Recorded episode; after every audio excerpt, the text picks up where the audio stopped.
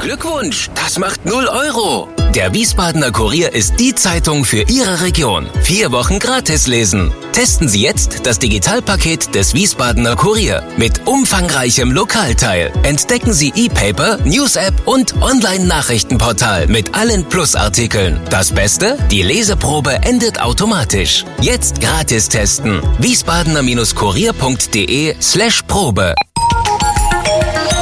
Wir sind VRM.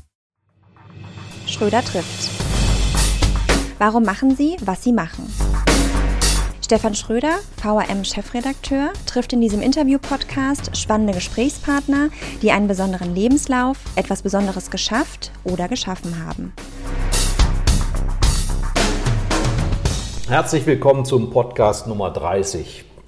Kleine Überraschung, wer das gleich ist. Aber ich leite mal hin. Wir haben schon mit Pferden zu tun gehabt. Wiltrud Heine von der Eulenmühle war meine Gesprächspartnerin. Wir haben mit True Crime auch schon verhandelt. Ich hatte Stefan Müller zum Podcast, den Polizeipräsidenten des Präsidiums Westhessen. Und ähm, zuletzt noch bei Uli Mattner im Bahnhofsviertel. Da geht es nun wirklich ab. Es ist mir nicht ganz klar, ob es jetzt noch viel schlimmer oder viel schrecklicher wird, aber jetzt ist es Fiktion. Also man kann sich anschließend zurücklehnen und das Buch zuschlagen und sagen, naja, das ist ja nur erfunden. Aber wir werden sehen, wie es gleich ausgeht. Ich begrüße sehr herzlich Nele Neuhaus. Hallo, ich freue mich, dass ich dabei sein darf. Beruf Schriftstellerin. Darauf hat sie ihr Leben lang hingearbeitet. Sind Sie eigentlich irgendwann mal nicht Schriftstellerin? In den 24 Stunden eines Tages? Ja, das ist eine, eine, sehr gute Frage, weil es in der Tat so ist, dass man als Schriftstellerin ja doch immer mit offenen Augen und Ohren durch die Welt geht, um Eindrücke einzufangen oder nächste Ideen für ein neues ja. Buch zu sammeln. Und insofern ist man nie so wirklich ganz äh, Privatmensch. Das vermischt sich sehr. Das war für mich auch von Anfang an ziemlich schwierig festzustellen, mhm. dass äh, zum Beispiel die Leute in den Verlagen nicht dauernd da waren. Wenn ich jetzt eine Idee hatte am Samstagnachmittag und schrieb ja. eine E-Mail, dass ich dann die vielleicht doch erst am Montag bekommen habe. Es ist jetzt äh, besser geworden, also die Routine bringt es dann eben auch. Und gerade im Moment, ich will jetzt überhaupt noch kein Geheimnis verraten, ähm, vielleicht kommen wir später noch dazu, tue ich etwas, was ich noch nie gemacht habe. Im Moment ruhe ich mich auf meinen Lorbeeren aus nee. und mache gar nichts.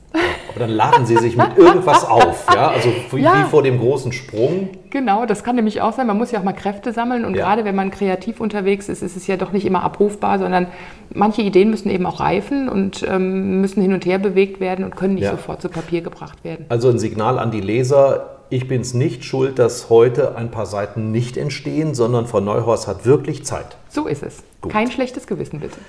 Wenn Sie jetzt unterwegs sind und Eindrücke haben, es fällt Ihnen etwas ein oder Sie sehen etwas und sagen, mein Gott, ja, das ist doch originell. Äh, wo halten Sie das fest? Haben Sie eine bestimmte Technik entwickelt? Ähm, meistens äh, mache ich etwas falsch, nämlich ich denke, ich merke mir das mhm. und ich merke es mir dann doch nicht. Wobei, wenn ich später am Schreibtisch sitze, dann kommt mir vieles wieder in den Kopf. Wenn ich ganz sicher gehen will, nehme ich meinen mein Smartphone äh, ja. Notizen und mache mir dann ein paar Notizen. Oder ich fotografiere eine, eine Szenerie oder äh, fotografiere einen Gegenstand, wo ich dann äh, später, wenn ich am Schreibtisch sitze, das alles wieder reflektieren kann. Ja. Ich habe in einem äh, Video gesehen, dass Sie auch so Boxen haben, in denen Sie, ich sag mal, Ihre Fälle aufbewahren. Gibt es auch Boxen, in denen Sie Sachen aufbewahren, für die Sie noch keine direkte Verwendung haben? Ja, die gibt es. Ich glaube, es ist nur ein Ordner. Es ist keine Box, mhm. da steht Recherche hinten drauf. Ah ja. Und ähm, das, manchmal vergesse ich eben auch, was ich, äh, über was ich schon mal nachgedacht habe. Und deswegen ziehe ich den so einmal im Jahr raus und gucke und denke mir, ach stimmt, dafür hast du ja schon einiges recherchiert. Also es ist wirklich pro ähm, Fall, haben Sie gerade so nett gesagt, also ja. pro Buch. Äh, es sind dann alle Notizen, wandern irgendwann da rein, alle Rechercheunterlagen, alles, was mit diesem mhm. einen Buch zu tun hat. Und dann kommt der Deckel drauf und dann ist es für mich offiziell erledigt. Ja. Gucken Sie auch schon mal hinterher wieder rein? Nie mehr. Ah ja. Einmal noch für das Fernsehteam, aber ansonsten ja. steht das da und obwohl nie mehr, jetzt habe ich gerade was Falsches gedacht. Natürlich habe ich, das darf ich jetzt ja auch noch nicht ganz verraten, weil es ja in meinem letzten oder dem aktuellen Krimi Muttertag und meinem aktuellen Roman Zeiten des Sturms eine Figur gibt, die in beiden Büchern mitspielt habe ich in der einen, einen der einen Box ein bisschen gespickt, um da meine ja. Notizen mir nochmal durchzulesen. Die Figur musste ja gleich aussehen zum Beispiel. Gleich aussehen, die gleiche ja. Vita haben, ja. auch die Jahreszahlen mussten so ein bisschen stimmen und insofern, da habe ich mich dann doch nicht auf meine Erinnerung verlassen, sondern auf meine gute ähm, Gedächtnisbox. Sie haben ja selber auch auf Ihrer Homepage und auch in, in, Beiträgen und Interviews sehr freimütig über Ihr Leben Auskunft gegeben. Das bekommt ja langsam auch romanhafte Züge. Ähm, reizt es Sie nicht auch mal autobiografisch, also wirklich rein autobiografisch aktiv zu werden? Manchmal denke ich mir, ich sollte es mal tun, dass ich eine Autobiografie schreibe oder einen autobiografischen Roman, weil ich ja doch einiges zu erzählen habe und ich glaube, ich kann auch in vielen Fällen Vorbild oder Mutmacherin sein ja. für, für Frauen in meinem Alter, ähm, weil ich ja, es ist nichts Spektakuläres, was ich erlebt habe, sondern eigentlich das, was jede Frau, hm. fast jede Frau mal erleben kann. Dann denke ich mir wiederum, dass meine jetzige Situation schon als Happy End zu nehmen, wäre natürlich toll, finde ich super. Ja, von mir aus könnte es jetzt immer so weitergehen. Aber ähm, so mit 53 fühle ich mich noch ein bisschen zu jung.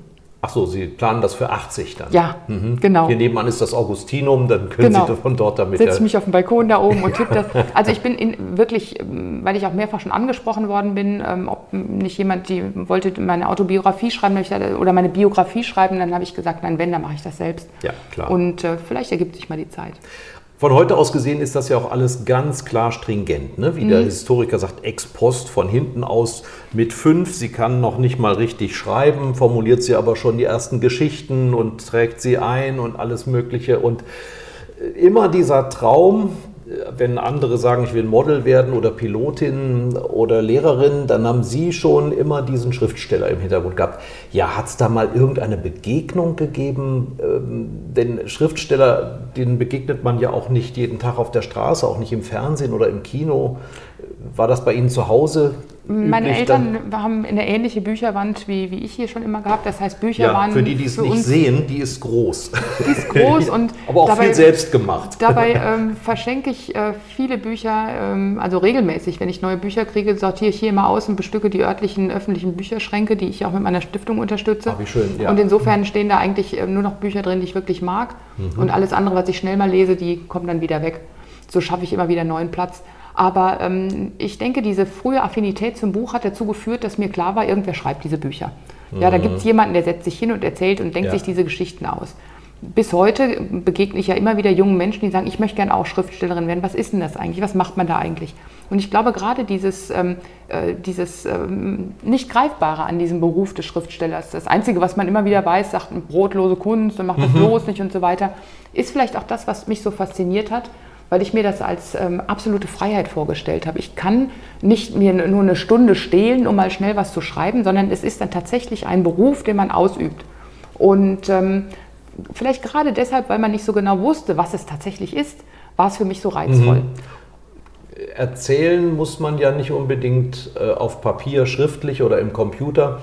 Gab es jemanden aus der Umgebung, der Ihnen vielleicht Geschichten oder Märchen erzählt hat, dass das prägend gewesen ist? Ähm, erzählt, meine Eltern haben uns immer vorgelesen oder meine, mhm. meine Großtanten waren oft da, wenn meine Eltern mal auf Reisen waren und haben viel vorgelesen.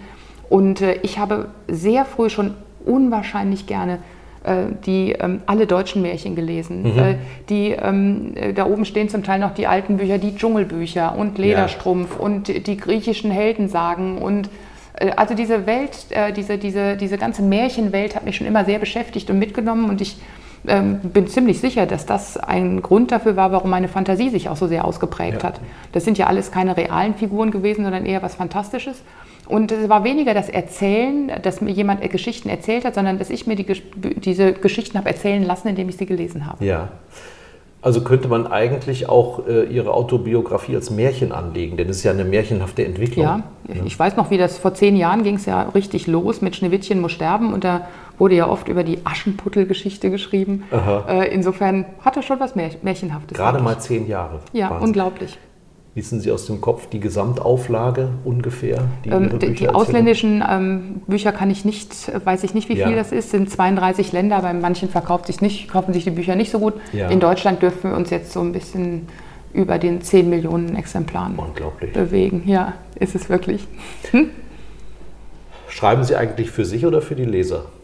Wenn Sie mit fünf geschrieben haben, haben Sie ja eigentlich nicht so viel Publikum gehabt. Ähm, ja, doch. Ich hatte immer Publikum. Ich hatte drei Geschwister.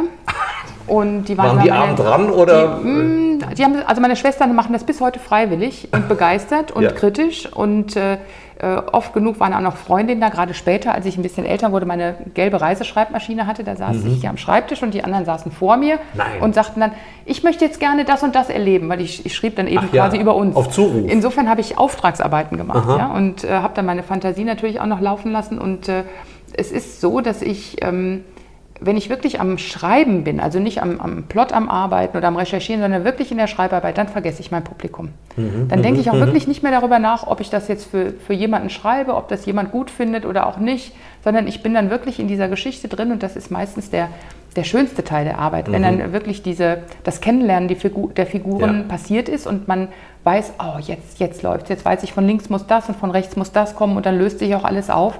Und in diesem Moment schreibe ich wirklich nur für die Geschichte. Ja.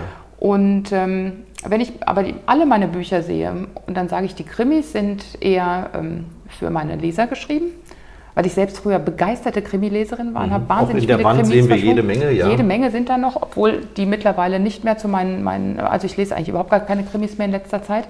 Aber ähm, die Krimis, da weiß ich genau, die folgen, dieses Genre folgt ja auch bestimmten Regeln und die, die weiß ich auch einzuhalten und ähm, das mache ich gerne und da denke ich dann schon beim Plotten, was könnte denn jetzt mal meinen Lesern gefallen, welcher Ort wird denn jetzt mal Spaß mhm. machen, welche Art zu morden äh, habe ich noch nicht gehabt und das ist also alles auch so ein bisschen schon ähm, ein bisschen geplant.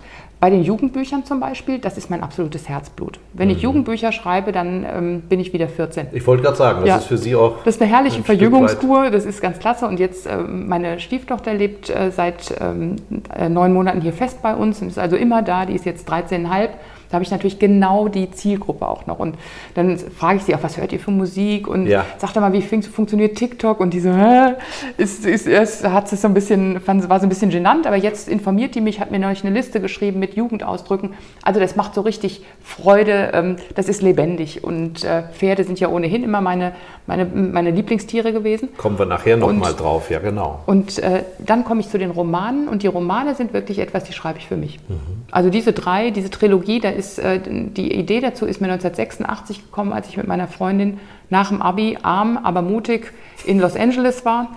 Und die, wir haben die verrücktesten Sachen erlebt und ich habe mich äh, dieses, in dieses Land, in dieses riesige Land mit diesen riesigen Dimensionen verliebt und habe mir vorgenommen, ich schreibe Romane, die die Geschichte einer jungen Frau erzählen. Und äh, das ist wirklich, ein Roman ist eben anders als ein Krimi. Man kann die Figuren ja. viel mehr erzählen. Mhm. Ja, Weiter Krimi, anlegen, tiefer. Genau. Mhm. Im Krimi muss man das anreißen. Man selbst als Schöpfer dieser Figuren muss natürlich alles wissen von denen, aber der Leser darf gar nicht so viel erfahren. Ja.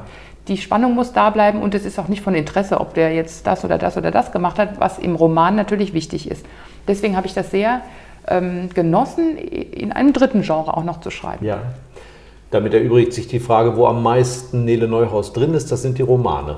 Ich denke schon. Hm. Ja, gerade jetzt in Zeiten des Sturms, ich will jetzt hier nicht so viel verraten, ähm, sind doch einige. Ja? Genau, das ist die Trilogie von Sheridan Grant. Und äh, in diesem dritten Band wird ähm, meine Probeleser, die mich ja gut kennen, meine Freundinnen und meine Schwestern, äh, haben viel von mir selbst da drin erkannt. Also ja. gar nicht mal in, mit dem, was mir passiert, sondern die Schlüsse, die ich daraus gezogen ja. habe, die Sheridan für sich daraus zieht. Ähm, das, ist, ähm, das ist schön. Ist das zu weit gefasst, wenn man sagt, manchmal ist das für Sie auch eine Therapie? Hm, Therapie ist jetzt, glaube ich, gar nicht der richtige Ausdruck, sondern ähm, so ein Zurechtrücken. Mhm. Dass man äh, sich bewusst wird, was, äh, weil es ist ja doch wie bei jedem von uns, wenn man in seinem Alltag steckt, dann denkt man über vieles gar nicht mehr nach, weiß auch vieles gar nicht mehr so zu schätzen. Und äh, gerade wenn ich das durch Figuren mir nochmal vor Augen führe, was ich, äh, wo ich Glück gehabt habe im Leben, wo ich eine richtige Entscheidung, wo ich eine falsche Entscheidung getroffen habe, das lässt sich dadurch sehr gut reflektieren. Mhm. Und ähm, ähm, Therapie ist zu viel, aber so eine Besinnung auf sich selbst äh, und äh, eine Analyse, das äh, kann, so kann man es schon nennen, ja. Mir als Journalist hat natürlich besonders gut gefallen, wie Sie mehrfach schon darauf hingewiesen haben, dass Schriftstellerei sehr viel mit Handwerk zu tun hat. Ja. Also das ist erstmal Arbeit. Wie viel hilft einem dann auch die Routine mit der Zeit? Die Routine hilft sehr, weil die Routine im Worin Fall, besteht die? Äh, Routine würde ich jetzt äh, sagen, ist ähm, das Wissen, äh, wie es funktioniert, ein Buch zu schreiben. Wenn man erstmal anfängt, dann unter Hein ist das beste Beispiel, da habe ich neun Jahre dran geschrieben. Ich habe einfach losgeschrieben. Dann habe ich gemerkt, ich weiß gar nichts muss erstmal recherchieren, was ist denn Investmentbanking und was, wie funktionieren denn eigentlich Computer und so weiter und so das fort. Das ist Wahnsinn, wie Sie sich da reingefuchst haben, zu Zeiten, als es kein Google gab. Ja. Ne? Da mussten Sie in die Stadtbücherei Genau. oder wohin marschieren. Ich war in Büchereien, ich war in Ja. Buchhandlungen und damals gab es keine Bücher über, Invest über das Investmentbanking. Heute gibt es da ganze, Ja. ganze ähm, Regal rein. Und genau das war für mich, ähm, da habe ich gelernt, wie man recherchiert. Äh, auch in der Schule hatte ich das nie so gelernt, auch beim Studium nicht, dass man aus einem Text, aus einem langen Text die Essenz rauszieht und davon wirklich nur einen Satz braucht. Ja, also zum Beispiel die, die Hacker-Szenen. Mhm. Ja, das ist ja, äh, ja, das ist ja fast, fast Science Fiction gewesen. Mhm. Damals, Von den, ja. Mhm. ja. damals, nicht? Wir, wir, wann haben Sie es geschrieben? Ende der 90er Genau, Jahre? so sie- 98, 97, 98. Ja, da gab es von diesen vier großen Firmen, gab es, glaube ich, gerade mal Google. Nicht? und die waren noch nicht groß. Und die gab es Ja. im Grunde nicht richtig für uns. Ne? Und das haben Sie aber für sich schon so erarbeitet. Haben Sie dann auch schon mal Menschen gefragt, die damit zu tun haben? Oder ist das alles auf schwarz auf weiß? Das mit den Menschenfragen, das fing erst an, als ich einigermaßen bekannt war. Weil vorher hat mich irgendwie niemand ernst genommen. Und dann hatte ich auch damals überhaupt gar keinen gekannt, der sich mit Banken auskannte. Ja. Und dann bin ich auf ein Buch gestoßen, das zufällig auch in, beim Ulstein Verlag erschienen ist, Club der Diebe. Und da geht es um, die, um den Insider-Trading-Skandal in den 80er Jahren in, Aha, in ja. Amerika. Und dieses Buch war für mich völlig unverständlich. Ja, ich blätterte jede Seite fünfmal ins Glossar zurück, aber irgendwann habe ich kapiert, um was es da geht. Und das war für mich die Erleuchtung. Und dann konnte ich Alex Sondheim das auch Ja. genauso auf den Leib schreiben. Ähm, bei, den, bei den Computersachen war es ein so dicker Schinken äh, der, von Anonymous Hackers Guide. Oh, Und da ja. ging es wirklich los, wie ist das Internet entstanden. Und äh, das war für mich eben auch, da habe ich das erste Mal von Firewall gehört. Firewall hat von uns früher noch keiner gehört Nein. damals. Ne? Und das war für mich also so innovativ. Deswegen hatte ich ja auch, wollte ich auch unbedingt dieses Buch ähm, verlegen, weil ich dachte, irgendwann überholt mich hier die Geschichte und dann ist es eben nicht mehr aktuell. So, und dann war eben alles auf die ganz ähm, altmodische Art und Weise recherchiert. Nichts mit Google, klick, klick, hier habe ich was. Und äh, das hat dazu geführt, dass ähm, meine Spülmaschine Ja arbeitet. gut, es ist doch schön, Ja, wenn live hier jemand ist auch mal live, was ne? anderes arbeitet, als Genau. Bücher zu schreiben. also das hört man, glaube ich, gar nicht. Ja, und ähm, äh, das führte dazu, meine sehr gründliche Recherche, dass mich irgendwann mal ein, ein ähm, Banker äh, ansprach und sagte, ähm, ich habe unter Hein gelesen, Frau Neues, sind wir Kollegen? Ja. Und das war mein Ritterschlag. Da wusste ich, ich habe alles richtig Ich gemacht. habe gleich in Ihrer Biografie nachgeguckt. Hat sie vielleicht eine Banklehre gemacht Ja, zum Beispiel? nichts Nein, nichts allem. dergleichen.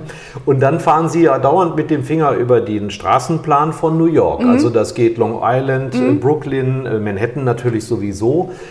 Waren Sie zu dem Zeitpunkt überhaupt schon mal in New York gewesen? Eine Woche.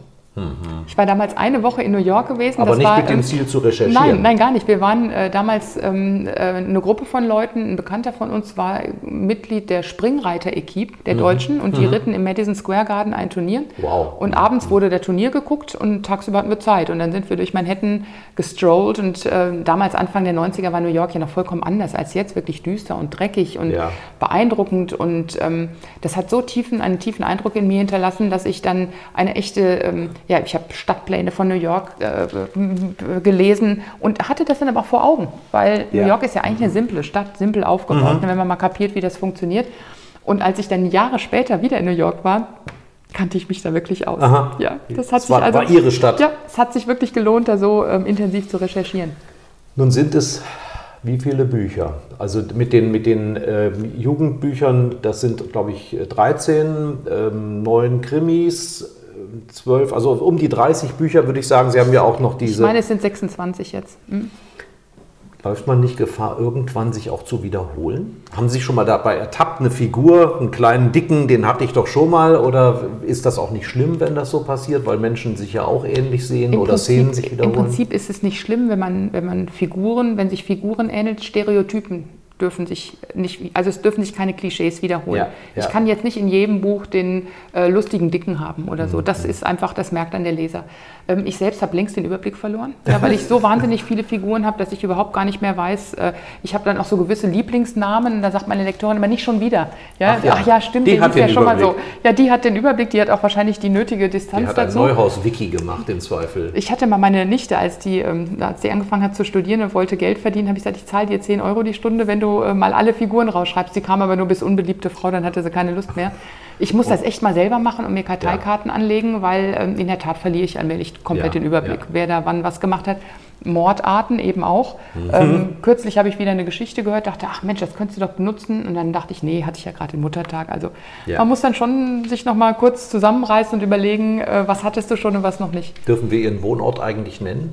Ähm, ja, ist ja allgemein bekannt. Weil ich, ich will darauf zu sprechen kommen, dass ja hier die unglaublichsten Dinge passieren. 200 Menschen feiern eine Party ja. in einem Haus, alles so Facebook eingeladen, dann ist die Hauptstraße unter Wasser, da sind da auch fantastische Szenarien für Sie. Also die letzte Woche war hier in Bad Soden extrem dramatisch. Ja, genau. Ja, also diese Wassermassen, die hier durch den Ort gerauscht sind, wir sitzen ja ein bisschen höher, das, insofern ja. hatten wir Glück gehabt, aber Freunde von uns hatten die Keller voll, da musste die mhm. Feuerwehr kommen. Und ja, das sind alles so Sachen, die bewahre ich mir auf im Kopf, weil ähm, ich mag das ja immer sehr gerne. Die Leser meiner Bücher wissen das. Das ist immer so, einen kleinen, so kleine Hinweise ja. oder, oder echte Ereignisse, die ich dann so mit einflechte, ob es jetzt in Mordsfreunde die äh, Fußballweltmeisterschaft im eigenen Land war, das Bodenstein morgens da entlang fährt, wo abends eine Public Viewing Party gewesen ist. Mhm. Und sowas ist dann eben auch äh, eine spannende Sache. Oder ne? diese, Wenn, diese Fasstoten, nicht, die Sie hier in der Nachbarschaft ähm, hatten, von dem Mörder, der, wo man erst nach dem Tod seine Opfer festgestellt hat. Ah, ja, ja, ja, genau. Das war ja beim Muttertag, Muttertag auch so diese, Rolle, diese ja. eine, ähm, wie, wie schafft es ein Mensch, 30 Jahre lang ähm, Menschen zu ermorden ja. und niemand merkt es. Ja. ja. Und das sind solche Sachen, die finde ich eben sehr faszinierend. Und klar, hier in der Gegend leben viele Menschen, hier passieren äh, viele skurrile ja. Dinge oder spannende Dinge. Ein Biograf hat mal über Thomas Mann gesagt, er fand mehr, als dass er erfand. Ja, also ja. man muss sich nur mit der Realität beschäftigen. Das ist eine ganz tolle, habe ich noch nicht gehört, diesen Satz, ja. aber das ist in der Tat so. Ähm, und deswegen nochmal aufs Handwerk zurückzukommen. Das Schreiben ist, natürlich braucht man Fantasie, ja, um sich Welten zu erschaffen. Und wenn man Fantasy schreibt, braucht man wahrscheinlich noch viel mehr Fantasie. Mhm.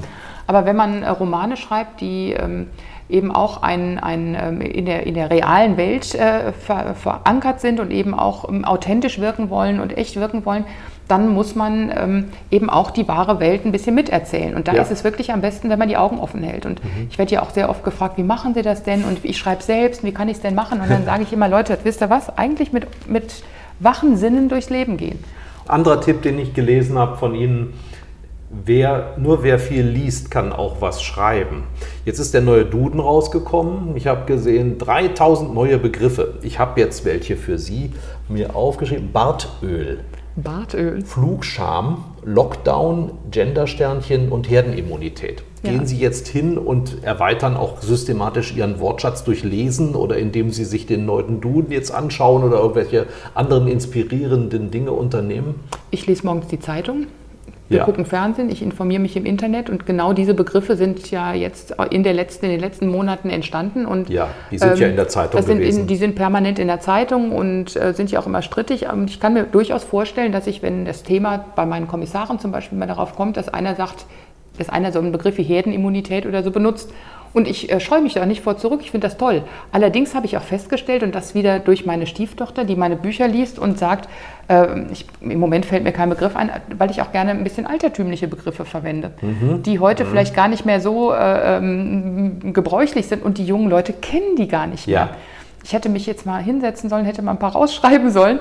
Ich lese zum Beispiel, ich löse zum Beispiel unwahrscheinlich gerne Kreuzworträtsel. Mhm. Ich habe Kreuzworträtselbücher und manchmal mache ich 20 Stück hintereinander, weil mich das komplett entspannt. Da muss man ja gar nicht mehr viel nachdenken bei denen, äh, die ist relativ simpel. Und dann sagte meine Stieftochter, oh, ich will auch welche machen. Und die kam nicht auf die Begriffe, weil die einfach nicht mehr in unserem Sprachgebrauch sind. Die mhm. Kreuzworträtsel richten sich an ältere Menschen. Ja. Und äh, deshalb finde ich es ganz interessant zu gucken, was aus dem Duden rausfliegt. Das finde ich fast noch interessanter ja. als das, was neu dazukommt. Weil das, das habe ich nicht aufgeschrieben, aber ja. Sie haben vollkommen recht, es sind einige verschwunden.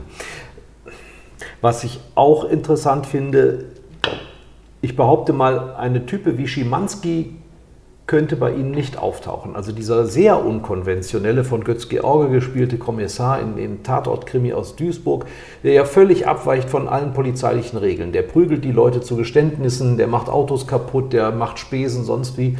Ihr Ehrgeiz ist ja ein hohes Maß an Authentizität herzustellen. Sie sind mit den Leuten vom K11 zusammen. Sie sind sogar zur Ehrenkommissarin ernannt worden. Das würden die nie machen, wenn Sie den Schimanski spielen ließen. Warum ist das so?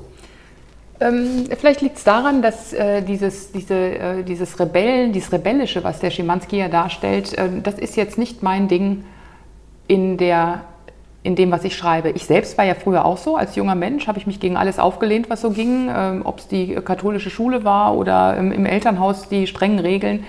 Und äh, vielleicht liegt es daran, dass ich das eigentlich gar nicht so wollte. Ja, ich, mhm. Das war einfach pubertätsbedingt, dass ich mich so aufgelehnt habe. Und jetzt mag ich es eigentlich lieber mit vernünftigen Leuten zu tun zu haben.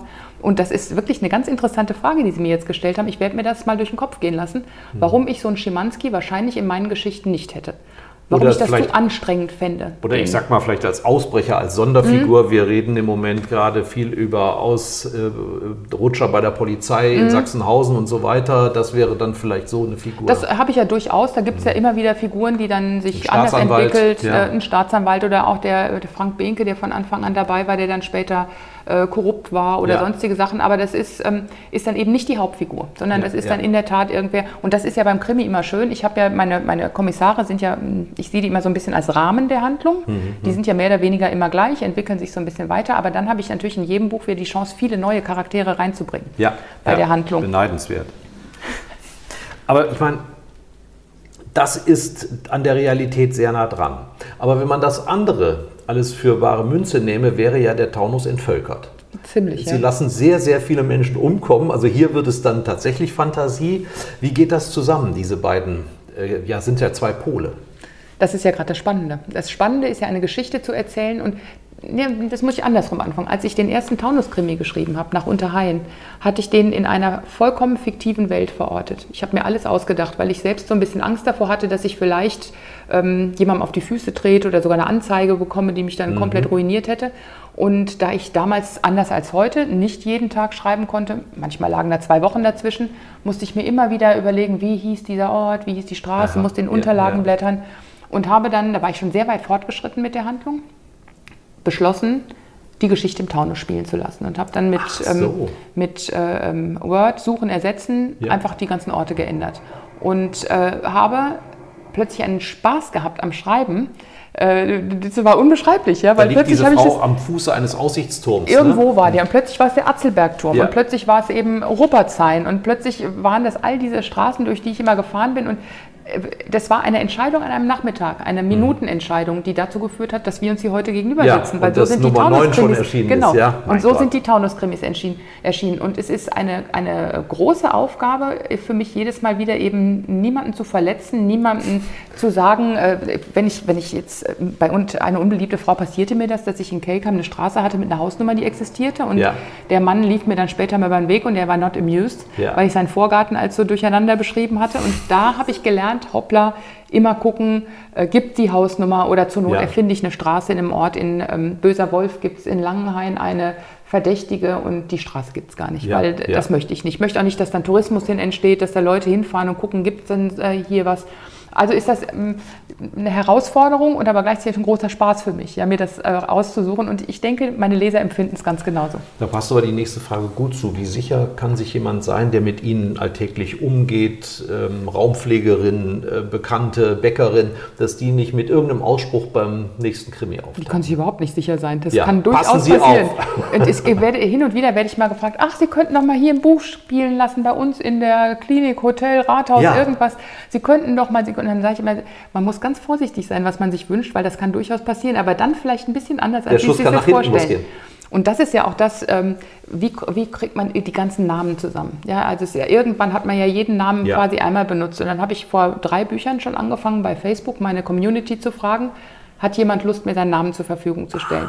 Und das artete dann so aus, dass mir 2500 Leute ihren Namen angeboten haben und ich mehrere Stunden dann die Namen, die ich wollte, zusammengefasst habe. Hatte die ja noch, im, ich habe immer so eine Arbeitskladde und da hatte ich dann zehn Seiten Namen drin und äh, habe dann einige Namen verwendet und die Leute habe ich dann angeschrieben. Ich habe gesagt, mhm. Leute, ihr kommt in meinem nächsten Buch vor, ihr könnt euch, das war vorher klar, ihr könnt euch nicht aussuchen, wer ihr seid, ah, so. ob Opfer oder ja. Mörder oder irgendwas. Das äh, ist, ähm, die Freiheit möchte ich gern schon haben und ich, ähm, ihr werdet auch nicht als ihr beschrieben. Also es heißt mhm. jetzt nicht, dass, äh, keine Ahnung, ähm, Helmut Müller jetzt äh, genauso aussieht wie Helmut Müller. Ich ja. benutze wirklich nur die Namen. Und das finden die Leute klasse. Ja. Und für mich ist es eine große Hilfe. Es gab mal ähm, eine Firma, die hat einen Krimischriftsteller beauftragt, mindestens zehnmal den Namen ihrer Whisky-Sorte in dem Krimi zu verarbeiten. Ist Ihnen das schon mal passiert, dass jemand ein Pharmakonzern, ein Getränkekonzern Nein, gesagt nicht. hat, wir zahlen Ihnen Euro X. Das wäre schön. Ähm, bezahlte Werbung habe ich nicht, aber, und das ist auch hin und wieder mal ein Kritikpunkt von Lesern, dass die schreiben, oh, die Frau Neuers, die schreibt dauernd irgendwelche Markennamen in ihre,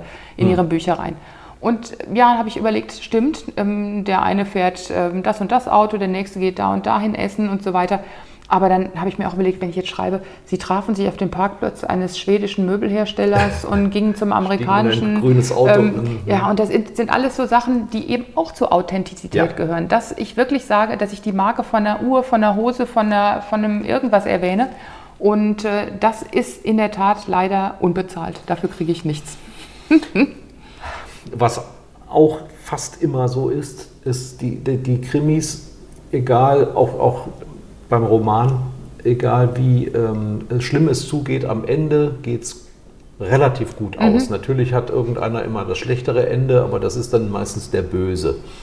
Hat das was mit Ihrer persönlichen Haltung zu tun, dass Sie sagen, also äh, es, es ist wichtig, dass das Gute siegt?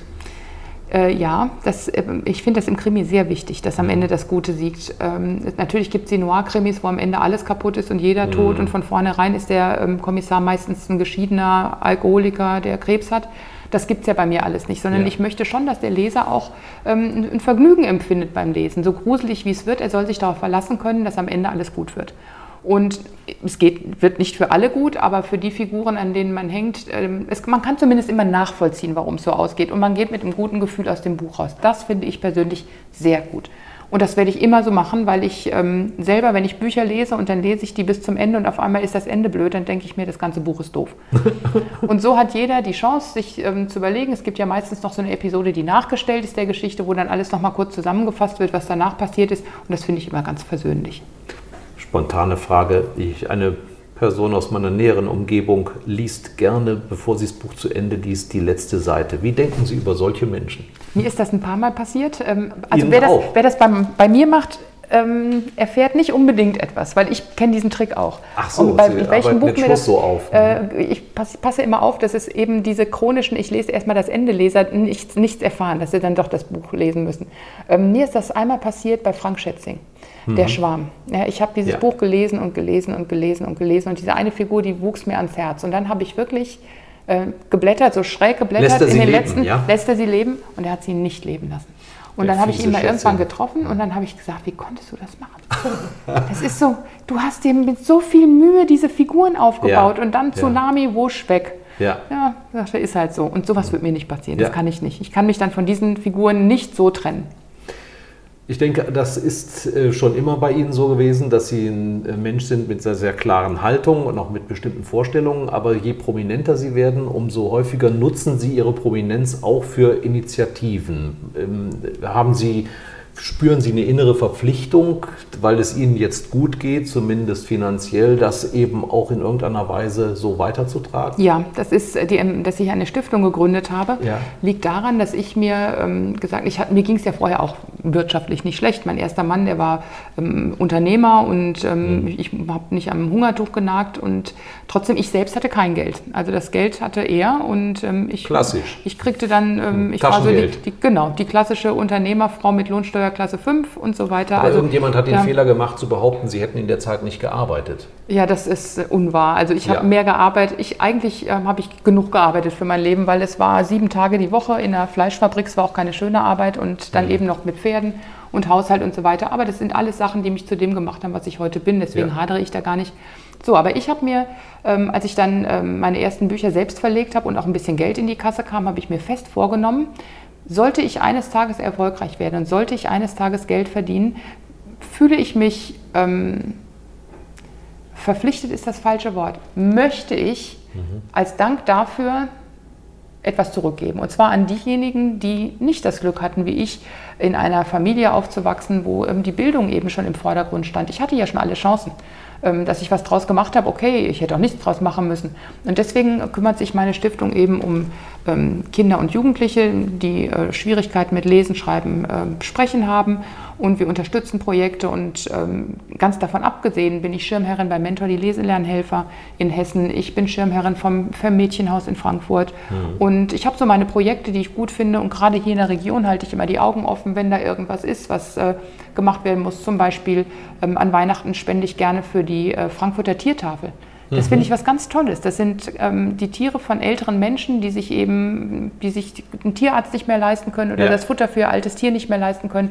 Die werden von dieser Tiertafel unterstützt und sowas mache ich gerne. Also ich gucke immer, wo kann ich was Gutes tun und äh, dann mache ich das auch. Indirekt verändern Sie damit die Welt oder Sie machen sie ein bisschen ein kleines Stück besser. Kann man das eigentlich auch schriftstellerisch schaffen? Durch sein mm. Schreiben, weil Sie zum Beispiel die Geschichten gut ausgehen lassen? Ja, man kann den Menschen auf jeden Fall eine gute Zeit schenken und äh, ein bisschen Abwechslung vom Alltag oder ein bisschen Abtauchen vom Alltag.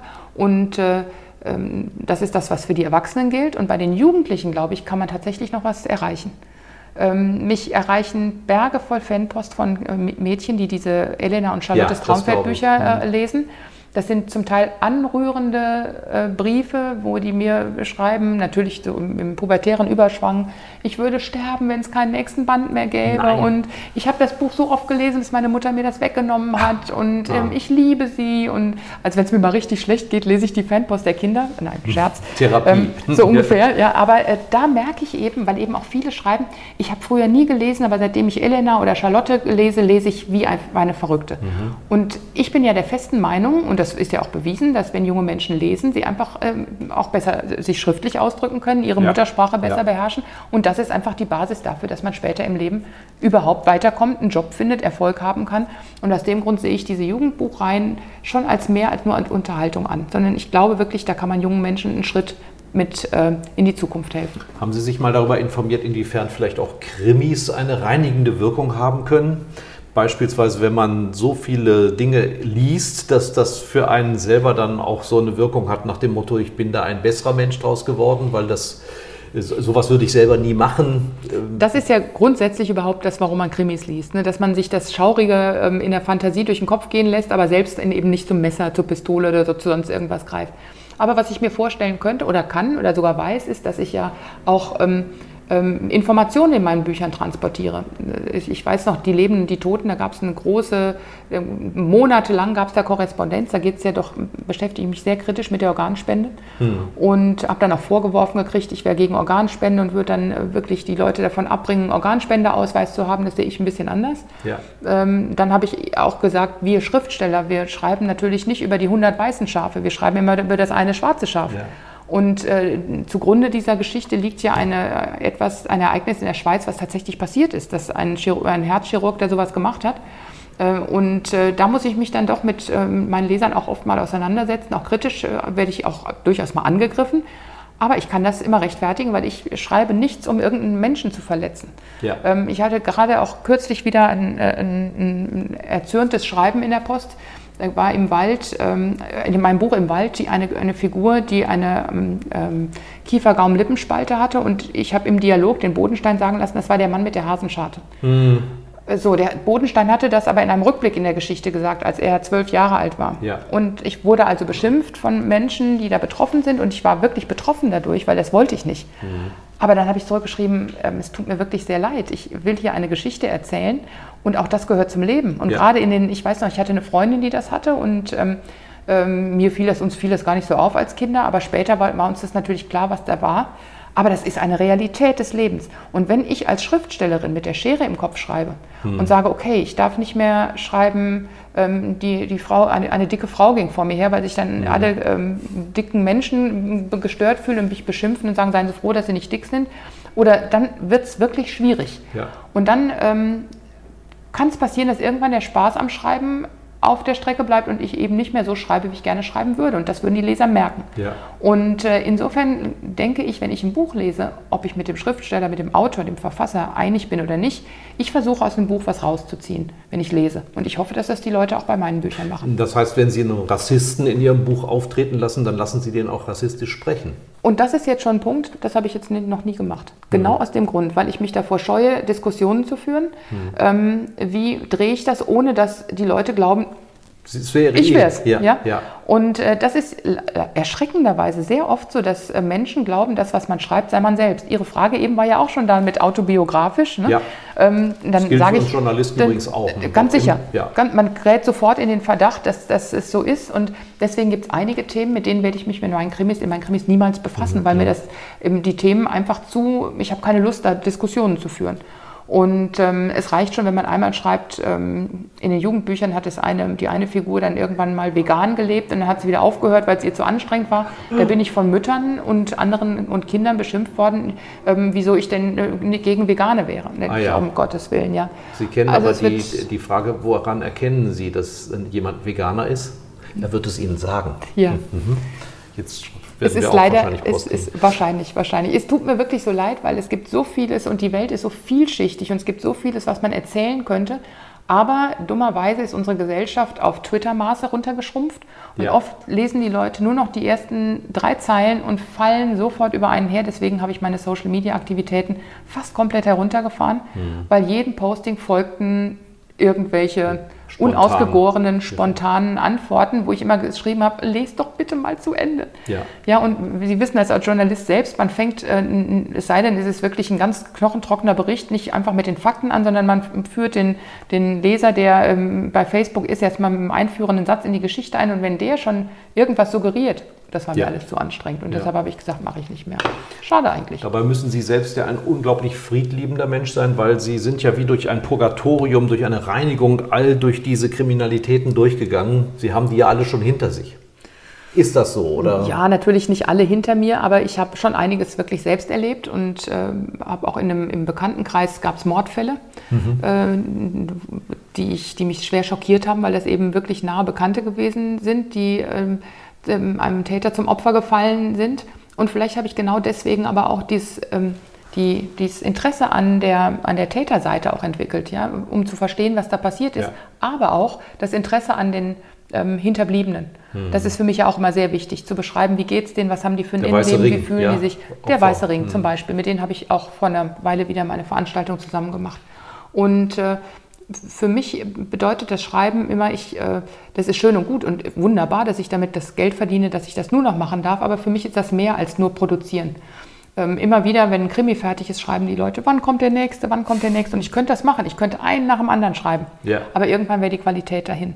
Und Sie bräuchten mich, dann einen Ghostwriter irgendwann. So, irgendwann fängt es an wie James Patterson, der 20 Schreibleute hat und der im Jahr irgendwie acht dicke Bücher rausbringen kann, wo sein Name draufsteht. Aber das bin ich nicht. Wir halten hier fest, Sie haben keinen Ghostwriter. Nein, ich habe keine Ghostwriter. Absolut nicht. Ich mache das alles selbst und ich liebe es, das selbst zu machen. Und deswegen braucht aber auch jedes Buch, ja, manchmal braucht es vielleicht zwei Jahre, bis wieder eins kommt. Ja.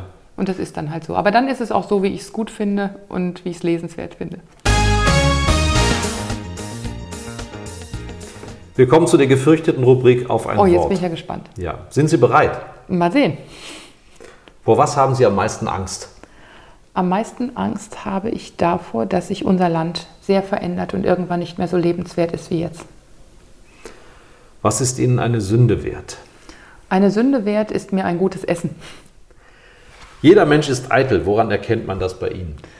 Ähm, woran erkennt man meine Eitelkeit? Das müsste jetzt eigentlich mein Mann sagen, ne? Sie können auch sagen, ich bin nicht eitel. Doch, ich bin eitel. Ich bin nicht super eitel, ähm, aber ich bin schon eitel. Ich möchte gerne, ähm, also zum Beispiel, Sie, Sie sind heute hierher gekommen. Ich habe das erste Mal seit vielleicht zwei Monaten meine Augen geschminkt. Da, super. Vielen Dank. Ne? Das kann ja jetzt leider außer mir keiner sehen, aber es stimmt. Aber stimmt, ne? Welcher Mensch ist Ihr Vorbild? Ähm, welcher Mensch? Das ist schwer. Ich habe kein wirkliches Vorbild, sondern es sind Eigenschaften, die für mich Vorbilder sind. Und ähm, da gibt es wirklich viele verschiedene Menschen. Das wäre jetzt eine Frage, die ich gerne mehr beantworten würde. Dazu müsste ich mir mehr, Gedanken, mehr Gedanken drum machen. Mhm. Das ist ja kein Problem. Ich habe auch schon häufig die Antwort bekommen, ich habe kein Vorbild. Mhm. Ja. Oder kein menschliches. Ja. Was hätten Sie beruflich gerne anderes gemacht als das, was Sie jetzt machen? Mittlerweile glaube ich, ich wäre super gerne zur Kripo gegangen. Mhm. Daran habe ich nie gedacht früher. Ja. Komisch eigentlich, ne? Vielleicht kommt das ja auch. Nee, noch. ich glaube, jetzt bin ich zu alt. das passt jetzt. Ihr größter Wunsch fürs Alter? Mein größter Wunsch fürs Alter ist, gesund alt zu werden. Ich dachte, Sie sagen jetzt zur Kripo zu gehen. Nein, das mache ich jetzt lieber auf eine andere Art und Weise. Wir müssen unbedingt über Pferde reden mhm. und über Reiten. Also ich habe meinen Traum äh, mit 13 aufgegeben, weil alle Mädchen um mich herum, und das, die anderen waren alle Mädchen, viel besser ritten als ich. Und zu, dem, zu der Zeit hatte ich kein Interesse am weiblichen Geschlecht. Aber was ist für Sie so faszinierend an diesem Tier? an diesem Wesen? Vielleicht ist es ja mehr als ein Tier für Sie. Äh, das hat sich verändert. Und zwar ist die, um die Psychologie der vielen Mädchen zu verstehen, die in Reitstellen sich aufhalten, das Pferd ist der erste Freund. Mhm. Das, ich hatte das unwahrscheinliche Glück, dass ich hier in Bad Soden direkt neben dem Reitstall gewohnt habe. Also ich hatte keine 50 Meter zu laufen. Aber Sie hatten kein eigenes Pferd? Ich hatte kein eigenes Pferd, aber ich hatte dann ein Pflegepferd und diesem Pflegepferd habe ich in die Mähne geschluchzt, wenn es mir schlecht ging. Und ich habe in der Sie Box Zöpfe gesessen. Geflochten? Natürlich, das Pferd sah aus, dem habe ich mit, äh, dem habe ich Öl über die Karotten gegossen und dem habe ich äh, äh, die Hufe mit, mit Butter eingerieben, damit die glänzen. Damals gab es solche, ich, oh, das war für mich noch nicht erschwinglich, diese ganzen Pflegemittel. Mhm. Ähm, ich habe bei dem in der Box gesessen und gelernt und als er dann verkauft wurde, ist mein Herz gebrochen. Das war, mein Miet, erster, Mietpferd? Das war mein oder? erstes, war so eine, ich durfte es pflegen. Ich durfte es pflegen. Mhm. Also ich durfte es noch nicht mal reiten, ich durfte es nur pflegen. Oh ja. War ich so 13, 14. Und es brach mir das Herz. Es brach mir das Herz. Ich habe mit zitternder Schrift in, ins Tagebuch geschrieben, Tränen vertropft, dass dieses Pferd nicht mehr da war. Und später änderte sich dann die Beziehung zum Pferd. Ich mag an Pferden einfach dieses, ähm, ja, das Gefühl, ich kann heute selbst nicht mehr reiten, wegen ja. meiner kaputten Wirbelsäule. Und das ist wirklich schlimm für mich. Aber Sie haben noch zwei Pferde. Ist, ich habe noch zwei Pferde, ja. Äh, weil ähm, auf dem Pferderücken zu sitzen und durch die, durch die Welt zu reiten, ähm, ist unglaublich. Ja? ja? Wenn man, man ist plötzlich so schnell, man ist plötzlich so kraftvoll und das Pferd schenkt einem sein Vertrauen, dieses große, große Tier gehorcht einem, das ist schon was ganz Besonderes. Und ansonsten finde ich Pferde einfach sehr ästhetisch von mhm. ihrer ganzen Anmutung, die großen dunklen Augen und äh, den Geruch mag ich eben auch sehr, ja. was nicht jedermanns Sache ist. Sind Gott sei Dank keine Fleischfresser. Und es sind keine Fleischfresser, ja. Und äh, ja, deshalb sind Pferde für mich von Kindesbeinen an was Besonderes gewesen und ich bin die Einzige in unserer ganzen Familie. Meine Geschwister hatten nie Interesse an Pferden. Ach wirklich? Kein einer. Hm. Und wenn Sie jetzt nicht reiten können, was machen Sie dann mit den Pferden? Ist das auch schön für Sie, mit denen spazieren zu gehen? Ja, oder es, es ist, man muss sich dann irgendwas anderes machen. Gott sei Dank ist meine Stieftochter eine totale Pferdeverrückte und die reitet hier auch in Bad Soden. Und ähm, meine Pferde sind noch sehr jung. Die hatte ich mir vor vier Jahren als Fohlen gekauft, weil ich die Idee hatte, die dann ausbilden zu lassen als Westernpferde und mit meinem Mann dann schön in den Sonnenuntergang zu reiten.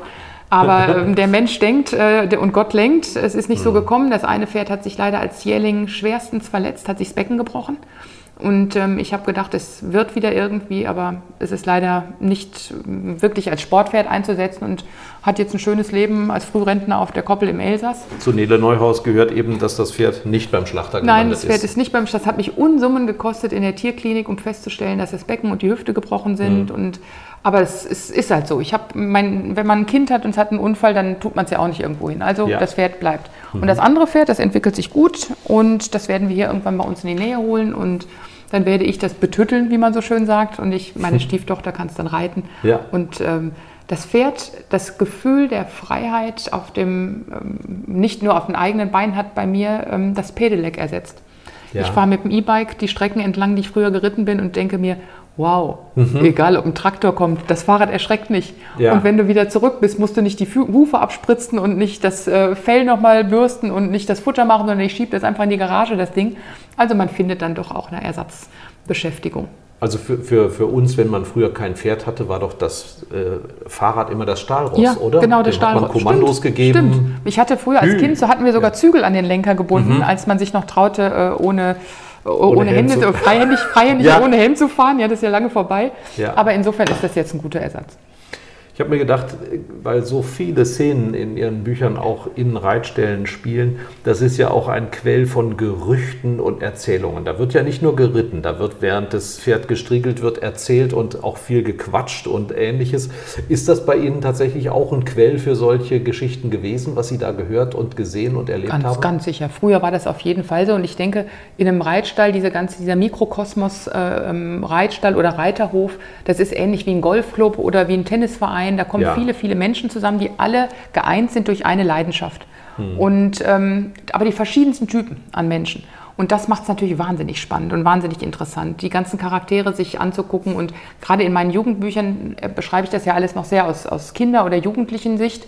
Ähm, aber man merkt auch schon die ganzen, die Erwachsenen, was die alle so tun, wie die den Pferden gegenüber eingestellt sind. Aber auch, das geht noch darüber hinaus. Das ist ja auch eine, ähm, eine Charakterstudie immer. Und da ist äh, ein Reitverein oder ein Reiterhof ein Quell immer neuer Inspiration. Und die Mietpferde von damals, die haben Sie unsterblich gemacht, ja. weil die fortleben in Ihren genau. Mädchenromanen. Die ne? heißen so, das sind so die Namen. Auch meine liebsten Pferde in dem einen Buch ist der Wonder Pi. Das war ein Pferd von mir, das ist 35 Jahre alt geworden. Mhm. Und Elenas Pferd heißt Fritz Bauer, das ist der Fritzi, den habe ich selbst gezüchtet. Ah, ja. Und den mhm. gibt es auch noch. Und insofern habe ich meinen Pferden da Denkmäler gesetzt.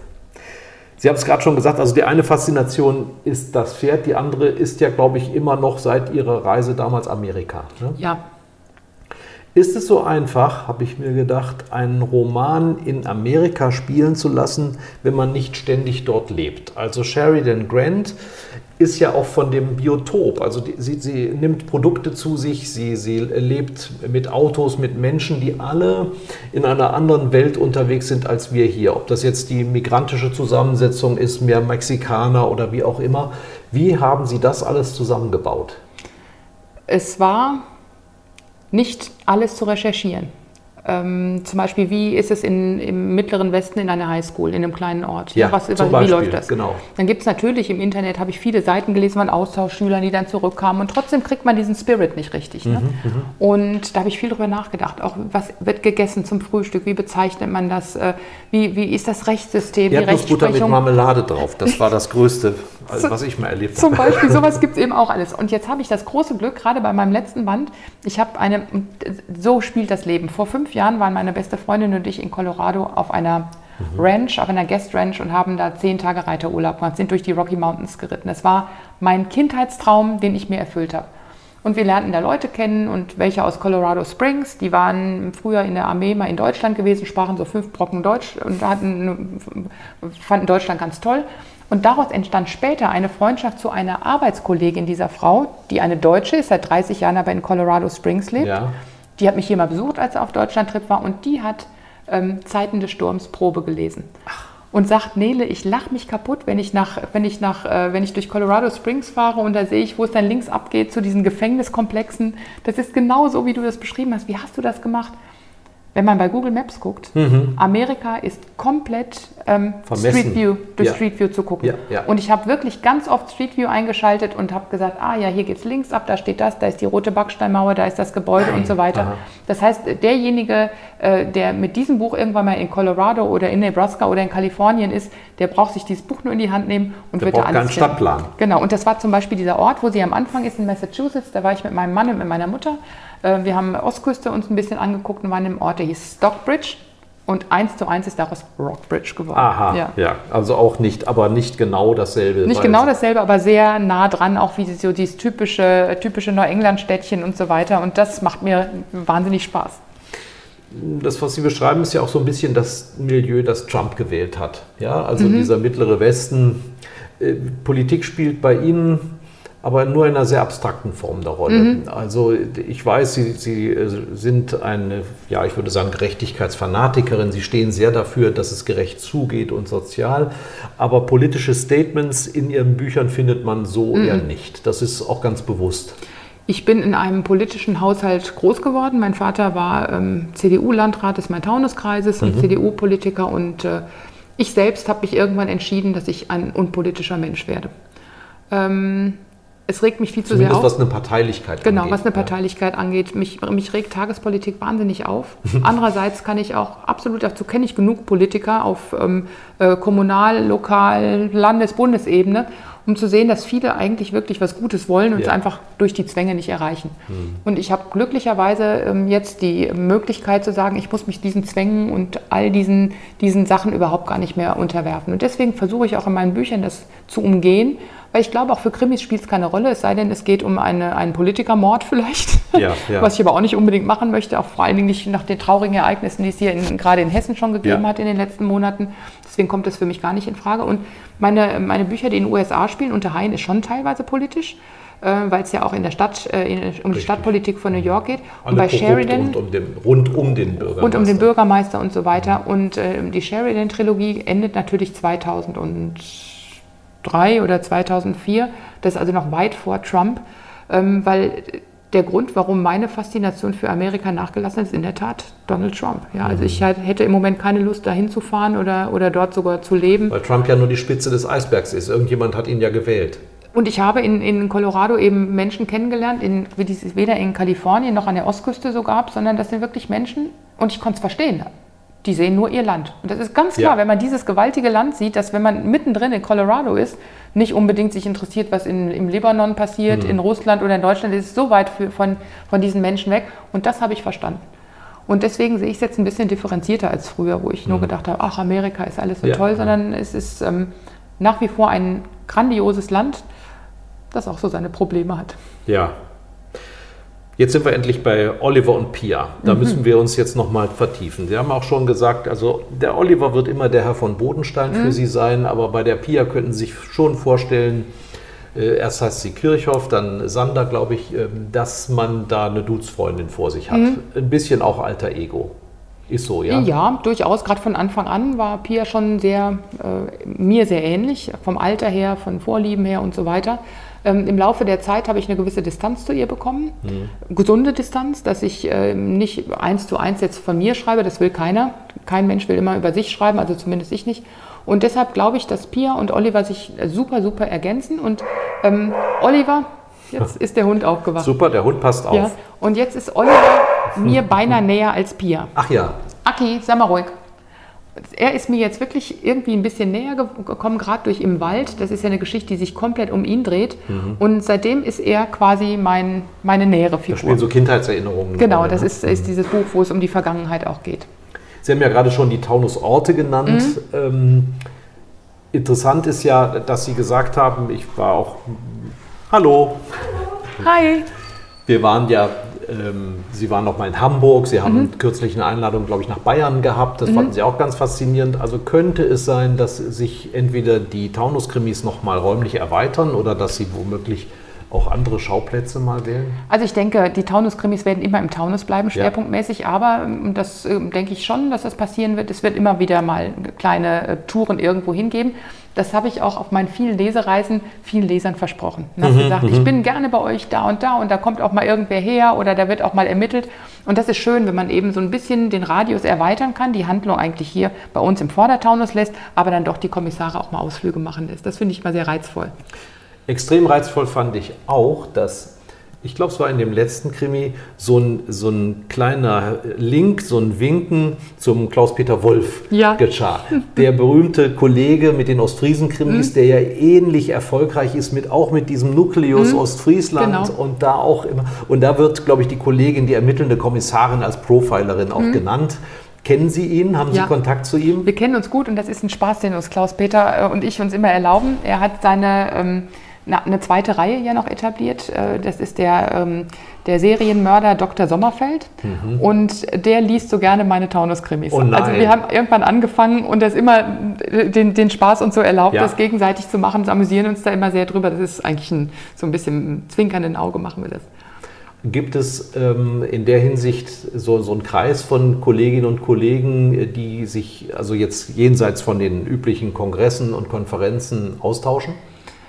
Ähm, nicht in einem Kreis, aber man kennt sich natürlich, man läuft sich immer mal wieder über den Weg und wir haben alle die ähnlichen, ähm, äh, wie soll man es sagen, Problem ist jetzt das falsche Wort, aber ähm, durchaus ähnliche Sachen, mit denen wir uns beschäftigen müssen und äh, die an uns herangetragen werden. Und ähm, ich verstehe mich mit Charlotte Link gut, mit Sebastian Fizek gut, mit Rita Falk auch, mhm. mit Klaus-Peter Wolf.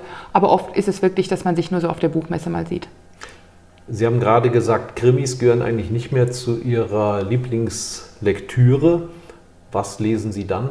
Im Außer Moment, wenn Sie Fachbücher lesen. Ja, Fachbücher ist klar für die Recherche, aber ich lese gerade gerne äh, Sachbücher oder Biografien. Im Moment arbeite ich mich durch das triste Buch von Mary Trump, hm. äh, was wirklich über entsetzlich, den Onkel. ja, über den Onkel oh. und über auch ihren Vater und den Großvater, also ist das ganz schrecklich.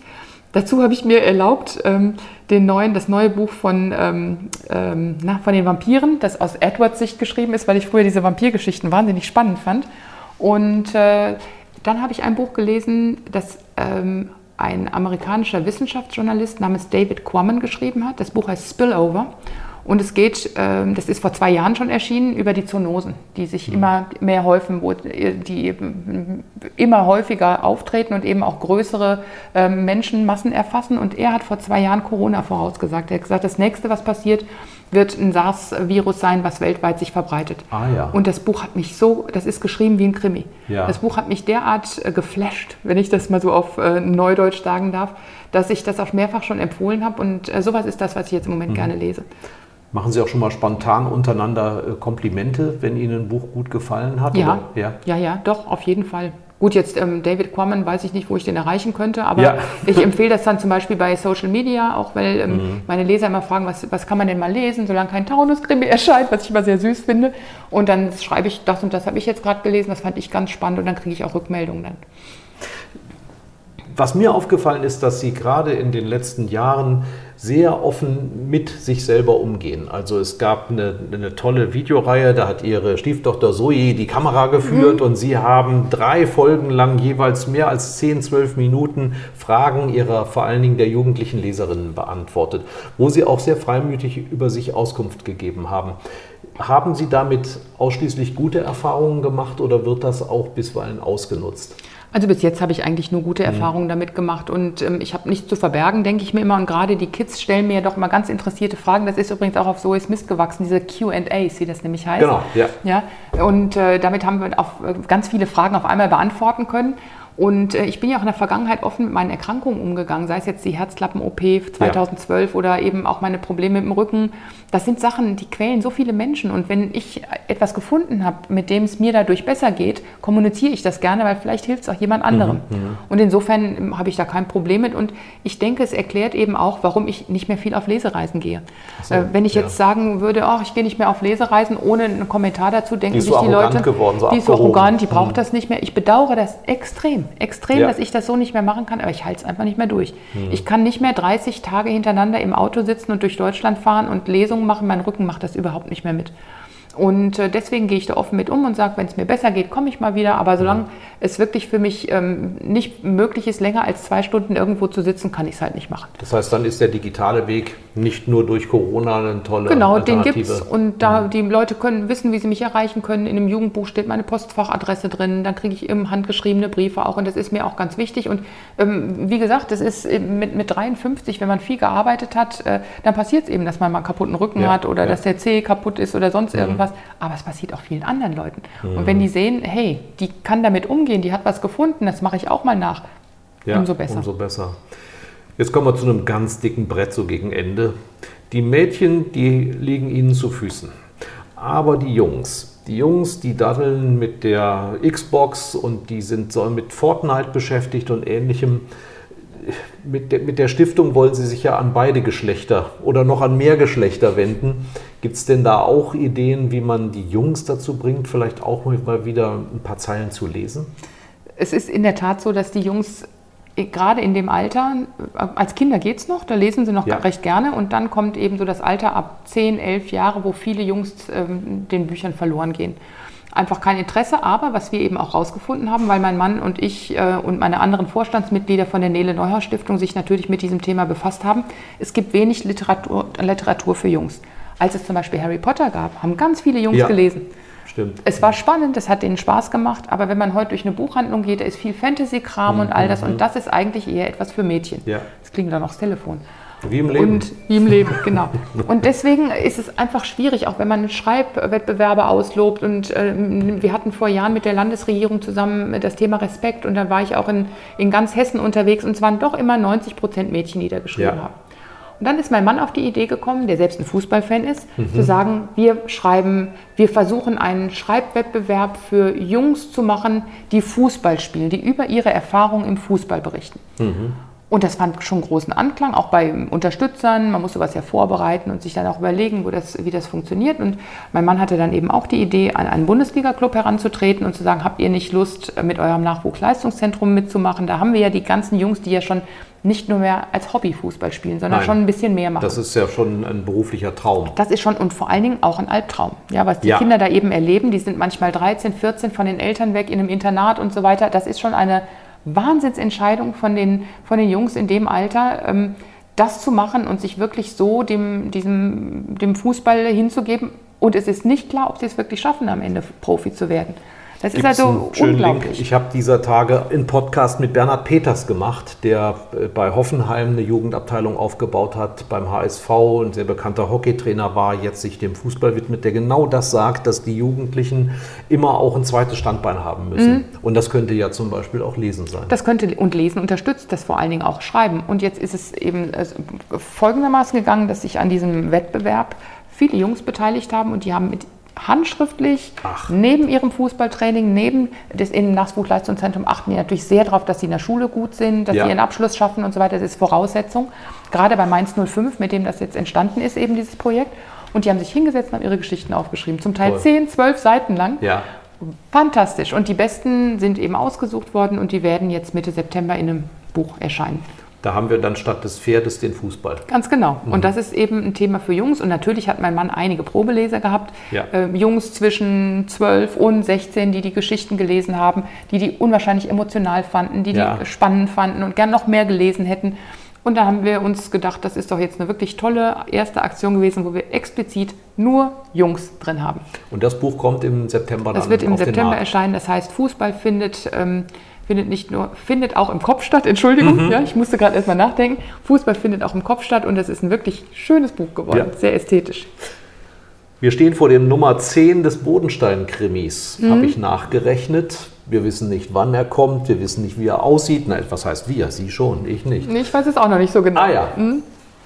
Heißt es, haben Sie sich irgendwas Besonderes vorgenommen? Zehn ist so eine Art Jubiläumszahl. Gibt es irgendwas Besonderes bisher? Nee, im Moment habe ich mir, ich habe mir auch kein Ende mit dieser Serie gesetzt. Ich habe jetzt ja. nicht gesagt, ich will zehn oder zwanzig mhm. schreiben. Ich mhm. schreibe so lange, wie ich Ideen habe und so lange, wie die ähm, Leserinnen und Leser das mögen und, und äh, lesen wollen. Insofern, ich habe einen Plot, der mich schon seit vielen Jahren beschäftigt und da drehe ich und wende ich immer noch, mhm. weil eigentlich ist es zu schade, den nur im Krimi zu benutzen. Eigentlich könnte es doch eine Familiensaga werden. Wow. Also insofern bin ja. ich da wirklich sehr hin und her gerissen und äh, es gibt immer wieder die eine oder andere Idee, aber so wie ich hier heute am 20. August 2020 vor Ihnen sitze, habe ich noch keine Idee.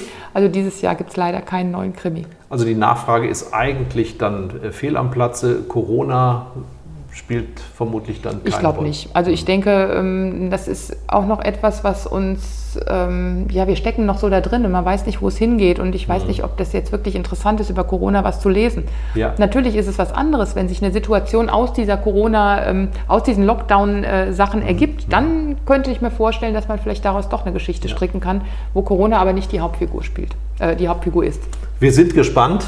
Ja. Vielen Dank, Nele Neuhaus. Sehr gerne. Hat viel Spaß gemacht. Die nächsten Folgen werden sich beschäftigen mit wahrscheinlich Dieter Beine, den kennen Sie auch, ja, ja hier aus Kelkheim, der Protokollchef der Landesregierung und der erste Milchmann des Landes, Günther Berz-List, der die Schwäbchenmolkerei ah. in Bad Schwalbach leitet. Ja, sehr spannend. Ne? Dankeschön. Sehr gerne. Ein Angebot der VRM.